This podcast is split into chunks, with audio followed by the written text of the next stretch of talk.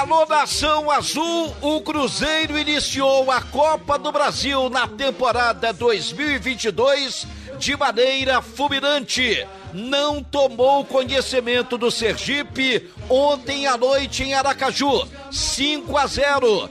Todos os gols do segundo tempo voltou a brilhar a estrela do artilheiro Edu. De cabeça abriu o marcador.